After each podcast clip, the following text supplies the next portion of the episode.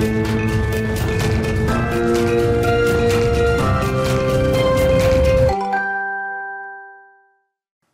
Tous, bienvenue dans Mark Strat. Au programme cette semaine, la pub n'est pas un miroir et les Français le regrettent. 40% d'entre eux ne se reconnaissent pas euh, dans la publicité aujourd'hui en raison de son manque de diversité.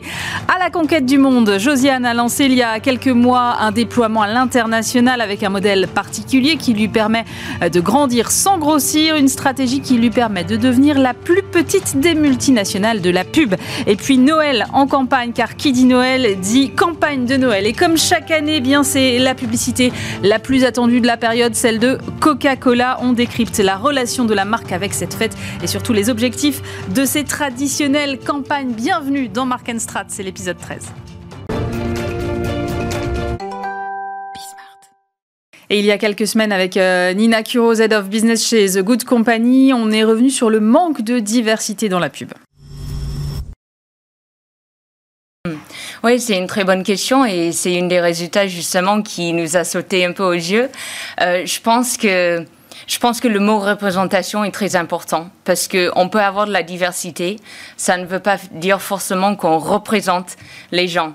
Et euh, justement, je pense que dans cette deuxième édition du baromètre, c'est ce qu'on commence à voir, c'est que euh, il y a de la diversité dans la publicité. Alors il y, a, un peu et, et, il y a un peu plus euh, de année en année, euh, mais ça ne veut pas forcément dire qu'il y a de la représentation. Donc quand les gens ils ne se retrouvent pas, euh, c'est parce que à travers les attitudes ou les modes de vie euh, qui sont représentés, ils ne se retrouvent pas dedans. Qu'est-ce qui manque aujourd'hui pour que finalement les Français se retrouvent dans ces publicités? Bah, Je pense que c'est justement ça. Je pense que c'est aujourd'hui les marques, ils ont un besoin euh, de dépasser une représentation qui est une représentation surface euh, ou une représentation purement physique pour aller vers des attitudes. Euh, il y a plusieurs manières de le faire. Nous, dans notre approche, euh, pour moi, il y a une règle d'or. Je vous parle en tant que planeur stratégique. Mm. C'est vraiment euh, d'aller à la rencontre euh, des personnes qu'on est censé représenter. C'est d'aller comprendre les consommateurs, les consommatrices. C'est de faire des focus groups, c'est de faire des tests, des études quanti ou quali. c'est de faire des études ethnographiques. C'est vraiment de faire la recherche pour comprendre quels sont les points de vue euh, des consommateurs et consommatrices d'aujourd'hui, les personnes qu'on va représenter, les impliquer vraiment dans la démarche. Si on est censé les représenter, euh, il faut bien que eux aussi ils ont un rôle à jouer dans la conception de la communication, de la publicité qui est autour. Alors il y a quand même quelque chose que je trouve très paradoxal, c'est que Trois Français sur quatre, sont, selon ce baromètre, ont l'impression que les marques font des efforts. Mhm. Donc on se dit, OK, euh, c'est plutôt positif. Et en même temps, 67% d'entre eux pensent que les marques euh, manquent de sincérité dans leurs efforts. comment vous expliquez ça? Oui, c'est vraiment ça. C'est une manque de sincérité, c'est une manque d'authenticité. C'était ça le sujet de notre webinaire avec Kantar cette année. Euh, moi, je suis plutôt positif. Euh, je pense que les marques, elles font les efforts. Euh, c'est une démarche de progression. Euh, elles apprennent, elles apprennent, leur, elles trouvent leur manière de le faire. Et, et c'est vraiment ça. Il faut que chaque marque euh, s'exprime sur ce sujet de diversité et inclusion avec une communication qui soit en lien avec leur ADN, euh, avec leur ADN et avec euh, le profil de leurs consommateurs euh, au-delà du profil socio-démographique. Mais c'est très compliqué pour une marque parce que si elle engage des efforts et que derrière elle est taxée d'opportunisme, bon, c'est pas que ça va la décourager, mais un peu quand même. Bah, je pense qu'il y a beaucoup de marques qui sont découragées et il, il faut pas, il faut pas. Moi vraiment, et c'est chez The Good Company, on lutte pour ça, on lutte pour que les marques et nos clients ne soient pas découragés. Après, il y a beaucoup de différentes manières de faire une communication inclusive. Euh, on n'est pas obligé de faire une communication qui est une grande publicité manifeste, déclarative, un très beau film. Euh, c'est à chaque marque de trouver leur patte, leur manière de faire par rapport aux propos, euh, par rapport au sujet de la publicité. Euh, dans notre approche, quand on accompagne nos clients, la D&I, ça peut passer par le casting, comme ça peut passer, c'est un peu la manière le plus évident mhm. de le faire. C'est un peu le premier niveau, c'est la base.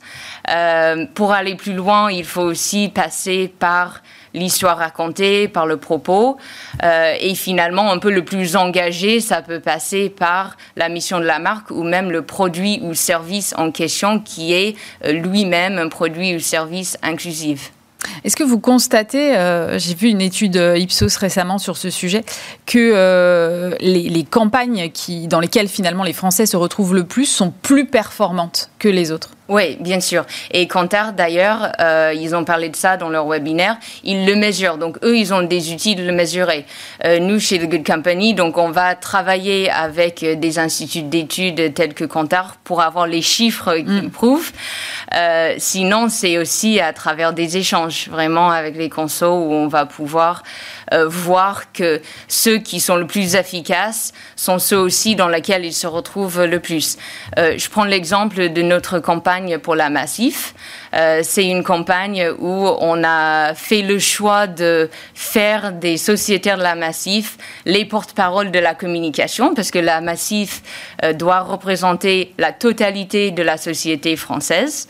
Euh, donc il n'y avait aucune autre manière d'être le plus authentique que possible que de les mettre au cœur, les sociétaires au cœur de la communication. Et cette campagne qui a gagné des affis deux années de suite. Donc pour nous, ça montre aussi que cette approche est performante. C'est quand même plus facile quand on est une marque euh, comme la Massif où finalement effectivement il y a un sujet de représentativité des Français que je ne sais pas si on est euh, une marque d'un produit de consommation de tous les jours, c'est peut-être un peu plus compliqué. Est-ce qu'il y a des thématiques sur lesquelles finalement les marques ont plus de difficultés que d'autres? Bah, Moi je pense que c'est une, une, fausse difficulté. Euh, on peut prendre l'exemple des publicités de yaourt, par hmm. exemple, parce que traditionnellement, ils sont un peu ça, le, le, plus cliché, le plus stéréotype d'une famille euh, parfaite, blanche, euh, CSP+, etc. alors que les consommateurs de yaourt, c'est tout le monde. Hmm. Donc, il y a des manières d'avoir une communication inclusive dans vraiment tout. Et on peut penser que le yaourt, c'est pas le sujet pour avoir de la D&I, mais au contraire, à chaque fois qu'on va représenter, c'est vraiment ça, c'est à chaque fois qu'on va représenter les consommateurs ou la société, il faut comprendre qui est réellement la société. Et c'est une société, euh, aujourd'hui d'autant plus qu'avant, une société qui est diverse, euh, qui vient de cultures diverses. Euh, moi, je suis, je suis un bon exemple de ça aussi. Euh, la France euh, aujourd'hui est tous différents types d'origines différentes, couleurs de peau, euh, religion, culture, etc. différentes. Est-ce que vous ne pensez pas que quand même le manque de diversité aujourd'hui dans les publicités est un peu le reflet du manque de diversité au sein des agences aussi? Euh, je pense que ça pourrait être ça aussi. Et justement, quand on parle d'impliquer les bonnes personnes dans la conception, euh, ça vaut aussi pour les équipes. Euh, les équipes créatives qui vont travailler sur le sujet. si, si c'est un sujet qui est radicalement féminine, je pense qu'il faut impliquer aussi les femmes là-dedans. alors les agences aujourd'hui, je pense qu'ils ont beaucoup plus de parité qu'avant. Mais c'est vrai aussi qu'une une, bonne publicitaire euh, doit pouvoir représenter tout type de personnes, même s'ils sont différentes qu'eux-mêmes, parce que justement, si euh, ils doivent représenter des gens qui sont différents d'eux-mêmes, ils doivent aller à la rencontre de ces personnes. Ils doivent euh, échanger avec eux, comprendre leur point de vue, leurs expériences. leur manière de regarder, de voir le monde et de voir le sujet en question.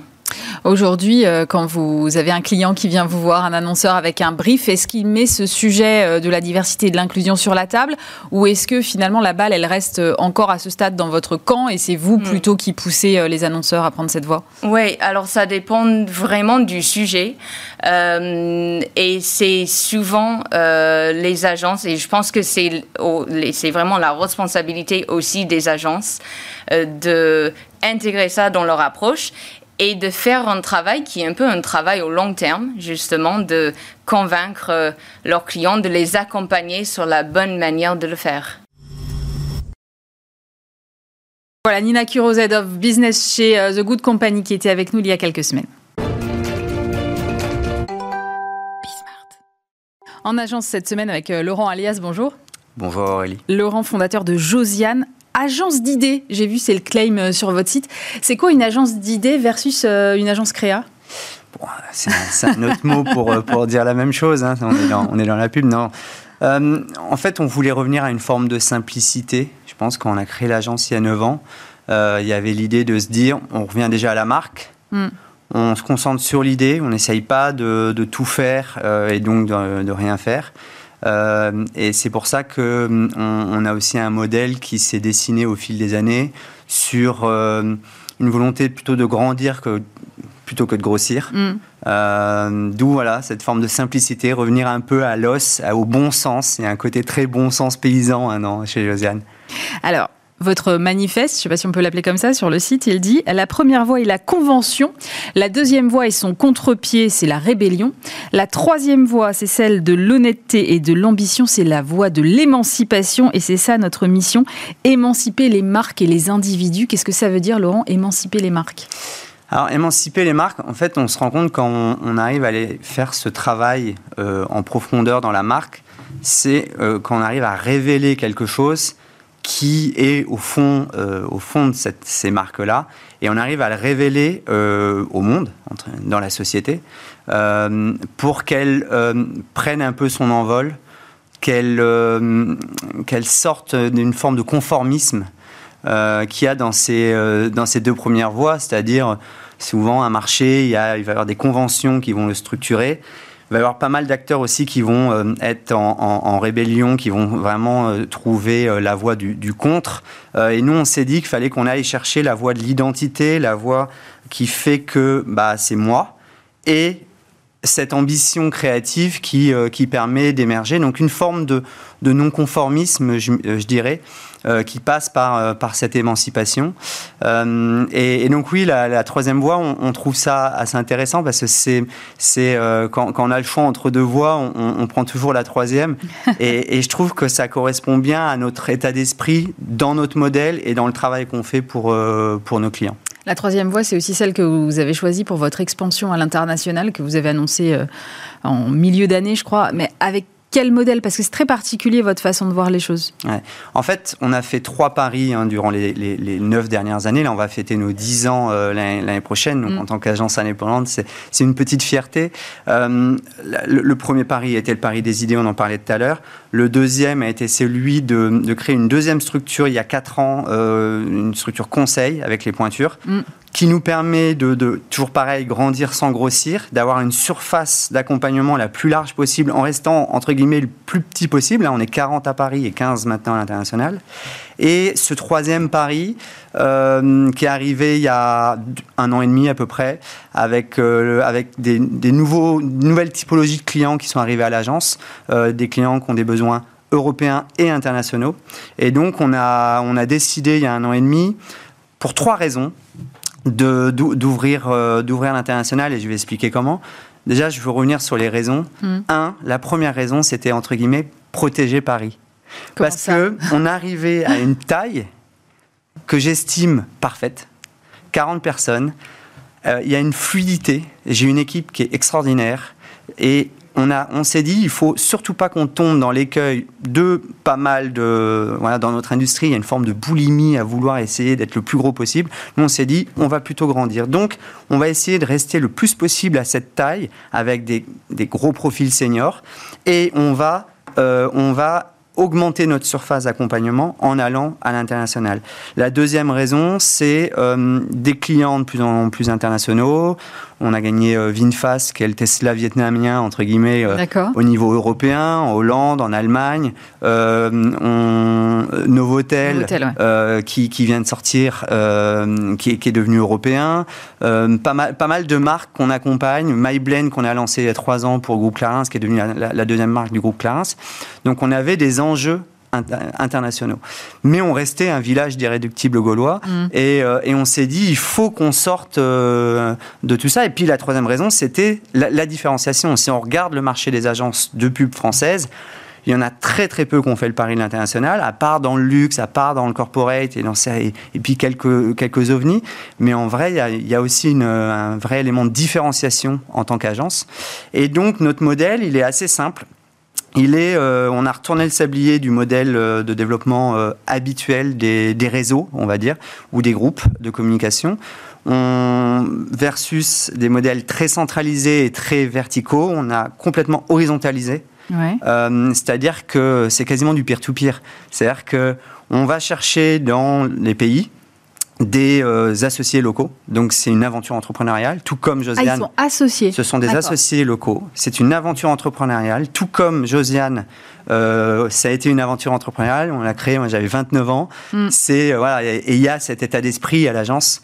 bah là, c'est pareil. On va dans, euh, dans les pays. Ça s'appelle Josiane Cities. Et puis après, à chaque fois, c'est Josiane Amsterdam, Josiane Los Angeles, etc. Et je reviendrai sur les pays.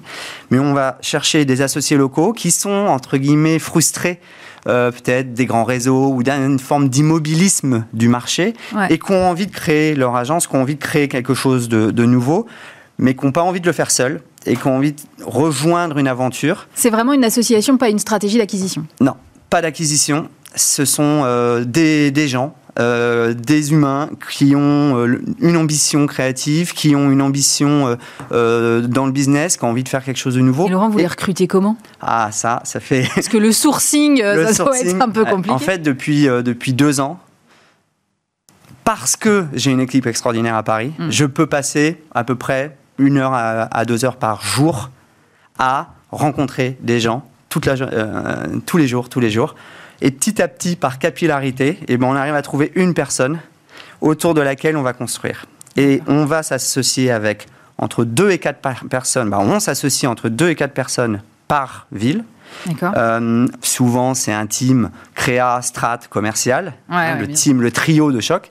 Et en fait, euh, ce qu'ils y retrouvent là-dedans, c'est qu'ils peuvent créer une agence sans avoir à la faire grossir plus ils peuvent rester le, le, plus, le plus petit possible parce que derrière... Vous êtes aligné sur ce plan-là. Exactement. Et, ce qui est très bien, il y a une forme d'agilité. Donc plutôt que de se dire on va essayer d'être 30, euh, 50 ou 100 dans chaque ville, en vrai, à 5 ou à 10 dans chacune des villes, tu as une agence qui fonctionne. Et derrière, tu as le réseau et cette, euh, ce réseau, entre guillemets, euh, peer-to-peer, où tout le monde travaille réellement ensemble. Parce qu'on va se l'avouer, dans les réseaux internationaux, ils ne travaillent pas réellement ensemble. Donc nous, on, a, on essaie de créer cette, cette émulation mmh. pour bosser ensemble. Et en vrai, la vraie innovation dans le modèle, c'est que c'est plus leur boîte que la mienne. Et c'est là qu'il y a une innovation. C'est-à-dire qu'ils sont majoritaires dans les pays. Et, il, euh, et, donc, c'est leur, boîte. C'est leur boîte. Et on, nous, on les fédère et on les aide à, euh, à se lancer et euh, en ramenant du business, en ramenant des clients, en les aidant à se structurer, etc., etc. Déployé dans combien de villes là actuellement? Donc là, on a sur deux ans, on est sur 5 à 6, 5 à 6 villes. Europe, en fait, le premier, euh, le, premier euh, bloc qu'on voulait faire, c'était l'Europe, parce que proche de nous et beaucoup de sujets européens à, traiter euh, mhm. chez Josiane. et puis, à partir du moment où le modèle était fait, à partir du moment où les connexions se créaient, et, puis des opportunités sur des, des pitchs internationaux, avec des problématiques en Amérique du Nord. donc l'Amérique du Nord est arrivée. Donc là, on se concentre sur l'Europe et l'Amérique du Nord. Donc les deux premières à être existantes aujourd'hui, c'est Amsterdam et Los Angeles. Donc on fait un peu un grand écart, mais c'est hyper intéressant parce qu'en vrai, Amsterdam, c'est une ouverture sur l'Europe, c'est la, ville où on a une influence anglo-saxonne et une créativité euh, qui est vraiment euh, au, plus haut niveau euh, européen. Euh, et, Los Angeles, c'est la capitale de l'entertainment, c'est la capitale du storytelling, du storytelling. C'est voilà, c'est euh, proche d'Hollywood, c'est proche de la tech, c'est proche d'un cœur névralgique qui nous amène de nouvelles façons de penser également. C'est un choc des cultures, hein, c'est que ça en fait. Et, c'est ce qui fait, je pense, c'est ces chocs de culture qui fait que les, idées et la façon de faire va être, va être différente. Et tout ça sous le nom de Josiane. Exactement. Donc c'est Josiane Amsterdam, Josiane LA. Et arrive dans un second temps, donc euh, on, a des débuts de setup ou, et, des, et des débuts d'histoire de, qui, qui commencent à, se construire. Hein. On est en train de faire émerger des, des, nouvelles agences. Donc ça, ça prend du temps. Euh, Montréal, euh, Valletta et l'Italie, Berlin et Londres. Donc il y a, y a, une forme de... Mais encore une fois, c'est euh, BBH il y a 20 ans qui, appelait, euh, qui, avait introduit la notion de micro-network. Mm. C'est-à-dire que c'est de micro-network. Le, nous, on, aime bien dire on est la plus petite multinationale de la pub. C'est-à-dire qu'il y a un côté très taille humaine en un zoom, on a tout le monde autour de la table. Et ce qui est extraordinaire, c'est que pour nos, nos clients, pour nos marques, euh, ou les leurs, et eh ben, euh, en un Slack, tu as accès à des, euh, des, profils internationaux. En un message Slack comme ça, hyper, hyper, avec une grande réactivité. Et en fait, je pense que à la fois la, justesse stratégique, l'ambition créative et cette forme d'agilité et de réactivité font un, une sorte de mélange qui, fait qu'aujourd'hui, on, arrive peut-être à, s'en sortir pas trop mal dans un, monde qui est compliqué, dans une industrie qui est compliquée en ce moment. Merci beaucoup Laurent Allier. Je rappelle que vous êtes le fondateur de Josiane. Et on va parler Noël cette semaine dans Marquez-moi avec Fanny Apiette. Bonjour. Bonjour. Vous êtes directrice marketing France de Coca-Cola et on va parler avec vous de la dernière campagne de Noël de la marque. Avant de la regarder, moi j'aimerais bien que vous définissiez un peu le rapport qu'entretient Coca-Cola avec la fête de Noël. Est-ce que c'est un rapport particulier quand même alors c'est un rapport très particulier, je dirais même que c'est une belle histoire, c'est une histoire de longue date. Euh, pour rappel, en fait, on a introduit le premier Père Noël dans les campagnes Coca-Cola il y a maintenant plus de 100 ans, c'était dans les années 1920 en France. Donc euh, c'est une association entre le Père Noël et euh, Coca-Cola que je qualifie moi personnellement de évidente parce qu'elle est tout simplement euh, autour de valeurs qui sont communes, autour de la solidarité, du partage, de la générosité et bien évidemment de la magie. Et la magie, la magie des moments ensemble, ça fait partie, nous personnellement, de l'ADN de de Coca-Cola depuis le début. Hmm. Et j'ai envie de dire, on est en train de le vivre aujourd'hui. Il n'y a rien de mieux que, rien de plus propice que la période des fêtes de fin d'année, justement pour insuffler euh, tout cet esprit euh, positif, cette joie de vivre, du coup, avec Coca-Cola et les fêtes. Alors justement, on va la regarder tout de suite.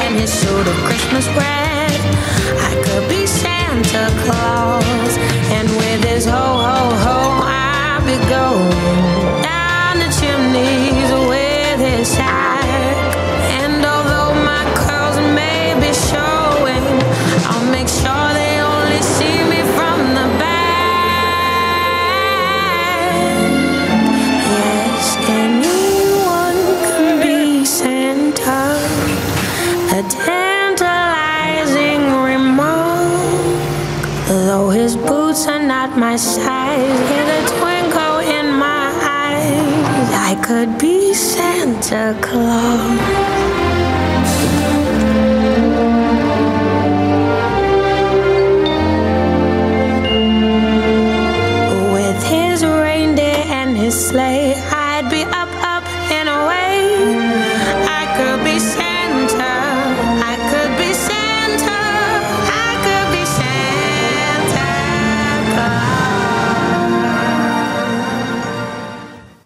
Voilà, cette campagne Libérer le Père Noël qui est en vous. Alors, c'est une campagne très proche des gens. On rentre euh, dans le quotidien, dans les maisons.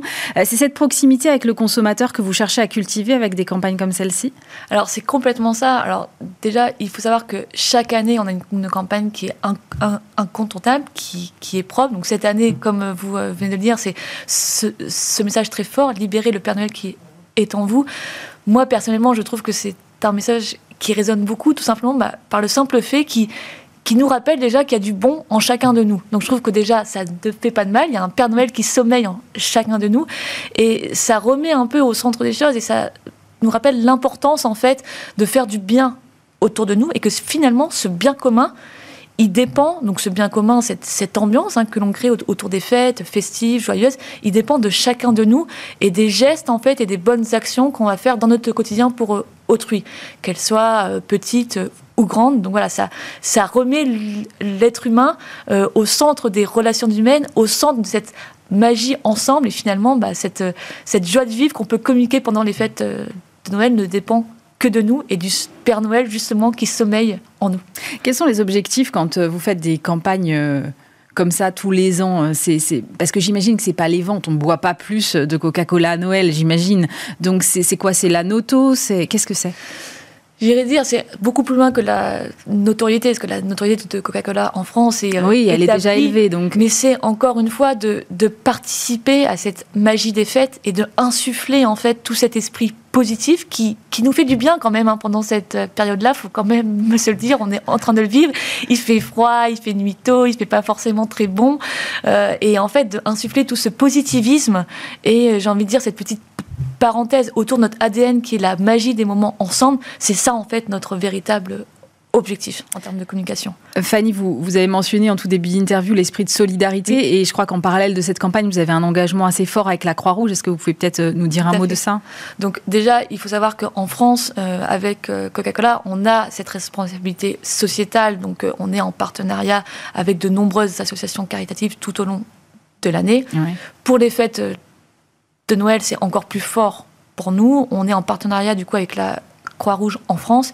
Il faut savoir que d'un point de vue mondial, on est en partenariat avec la Croix-Rouge depuis 1917. Donc mhm. c'est aussi une association comme le Père Noël de très longue date.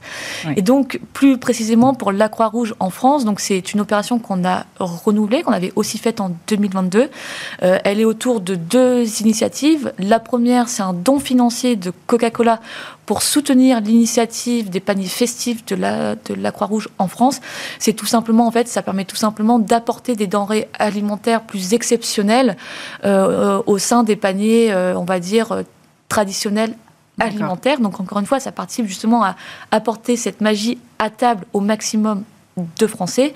Et on fait aussi un don de nos produits. On, donne 20 000 bouteilles euh, en verre de Coca-Cola sans sucre euh, pour justement aussi ces paniers euh, festifs. Alors la communication de Coca-Cola est sur plusieurs leviers. On a parlé de la campagne, mais il y a aussi une, troisième opération simultanée qui est que vous invitez les consommateurs à concevoir des cartes de vœux digitalisées à l'aide d'une IA sur le portail qui s'appelle Create Real Magic. Est-ce que vous pouvez nous expliquer cette opération un peu originale? Tout à fait.